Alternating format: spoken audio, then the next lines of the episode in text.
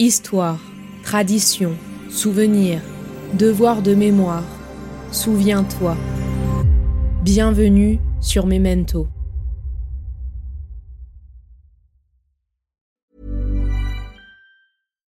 Millions of people have lost weight with personalized plans from Noom, like Evan, who can't stand salads and still lost 50 pounds. Salads, generally, for most people, are the easy button, right? For me, that wasn't an option. I never really was a salad guy. That's just not who I am. But Noom worked for me. Get your personalized plan today at Noom.com. Real Noom user compensated to provide their story. In four weeks, the typical Noom user can expect to lose one to two pounds per week. Individual results may vary. Hiring for your small business? If you're not looking for professionals on LinkedIn, you're looking in the wrong place. That's like looking for your car keys in a fish tank. LinkedIn helps you hire professionals you can't find anywhere else, even those who aren't actively searching for a new job but might be open to the perfect role. In a given month, over 70% of LinkedIn users don't even visit other leading job sites. So start looking in the right place. With LinkedIn, you can hire professionals like a professional. Post your free job on linkedin.com slash people today.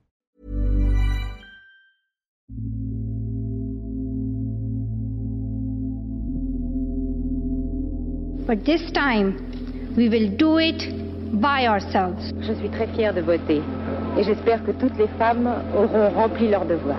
Il n'y a pas un destin biologique, psychologique qui définisse la femme en tant que telle. Vous venez de dire à mon propos, pendant que je parlais de la parité, c'est qui cette nana? Je souhaite que soit bien inscrit votre nom, s'il vous plaît.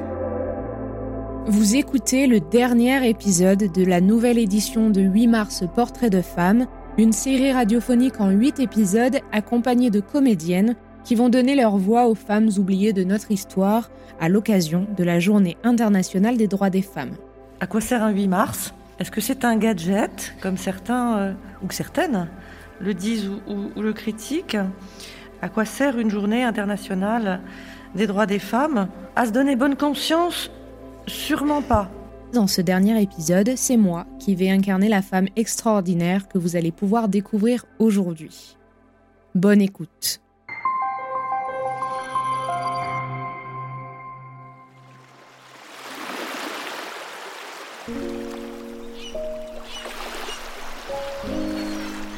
Je m'appelle Marie Tharp et je suis née le 30 juillet 1920 à Ypsilanti, dans le Michigan, aux États-Unis.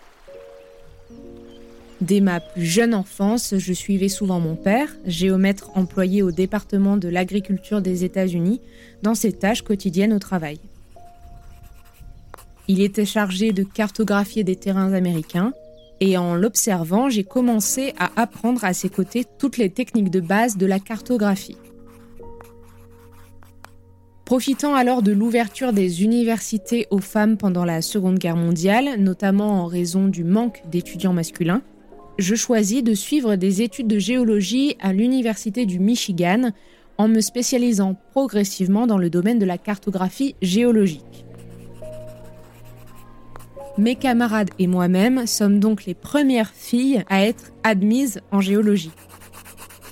L'université avait lancé ce programme car les compagnies pétrolières manquaient de main-d'œuvre et avait donc promis d'embaucher les jeunes diplômés.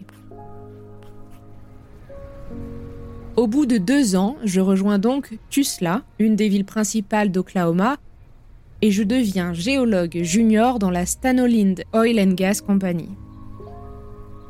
En 1948, je pars pour New York afin de travailler dans le laboratoire de géologie de l'Université de Columbia. Je vais y rester jusqu'à ma retraite, mais les débuts n'ont pas du tout été simples.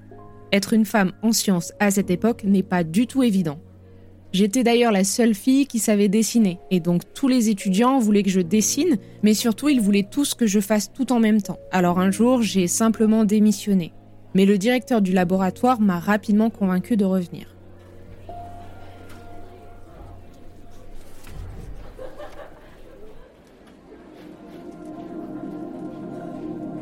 Entre-temps, je rencontre celui qui deviendra mon partenaire de recherche pendant près de 30 ans, Bruce Heason. Ensemble, nous allons commencer à cartographier le fond des océans, mais en tant que femme, je n'ai pas le droit de monter à bord d'un navire, paraît-il que cela porterait malheur. À lui, les missions sur l'eau, où il utilise un sonar pour mesurer le temps aller-retour des ondes émises de son bateau et réfléchi du fond. Et à moi, l'analyse de ces milliers de chiffres. Je mets ensuite en forme, à la main, ces données sur une carte. Au fond des océans se trouvent des chaînes de montagnes qui atteignent parfois 2000 mètres. Il faut les tracer correctement, millimètre après millimètre. J'obtiens donc des profils en deux dimensions du relief sous-marin. Ces profils mettent en évidence une grande ride courant sur le fond océanique, en plein milieu de l'océan Atlantique. Il s'agit de la dorsale média atlantique, déjà connue à l'époque.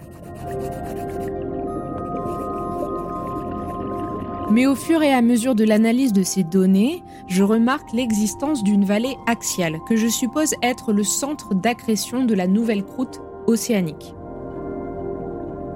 Quand le magma émerge d'un océan, il peut écarter la Terre en créant une telle formation. Ceci me pousse donc à croire que ces dorsales ont peut-être été créées par un mouvement de la croûte terrestre sous l'océan. Je me mets alors à étudier une formation similaire en Afrique pour faire la comparaison.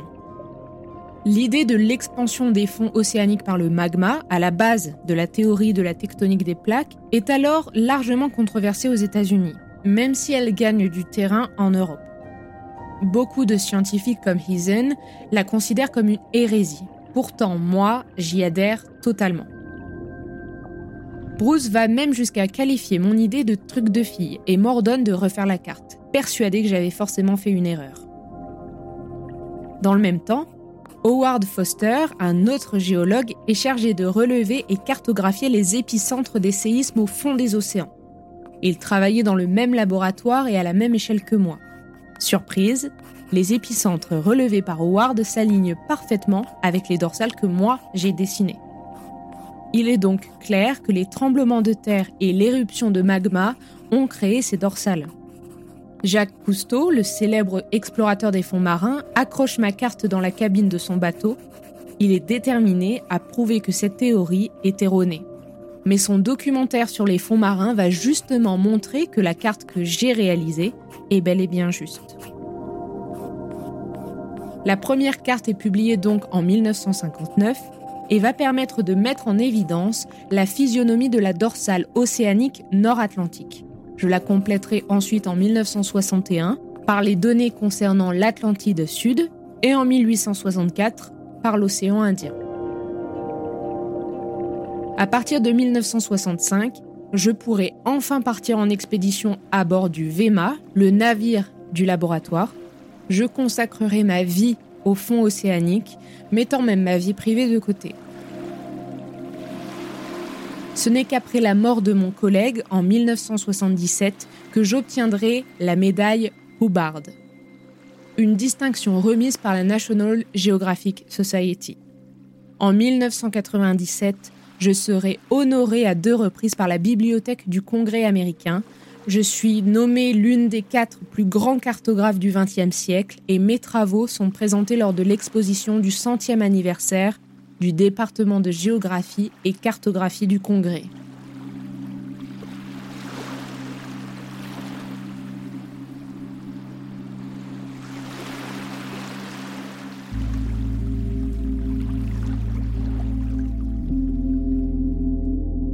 Géologue et spécialiste des océans américaines, Marie Tharp a été la première à découvrir l'existence du rift ce qui a crédité la théorie de la tectonique des plaques.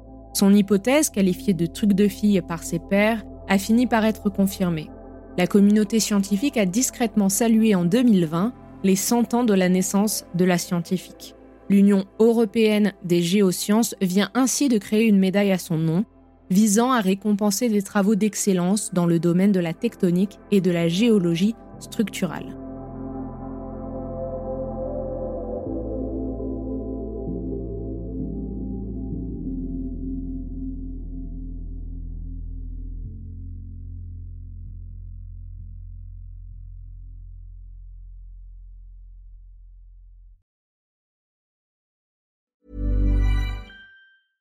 Hey, it's Paige DeSorbo from Giggly Squad. High quality fashion without the price tag. Say hello to Quince. I'm snagging high-end essentials like cozy cashmere sweaters, sleek leather jackets, fine jewelry, and so much more. With Quince being 50 to 80% less than similar brands.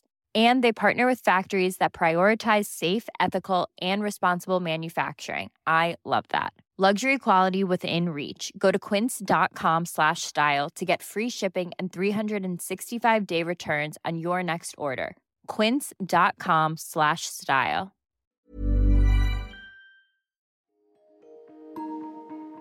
Vous venez d'écouter Memento, un podcast réalisé par les Belles Fréquences. Ce podcast est disponible sur vos plateformes d'écoute préférées, Apple Podcast, Spotify, Amazon Music, Deezer ou encore Podcast Addict.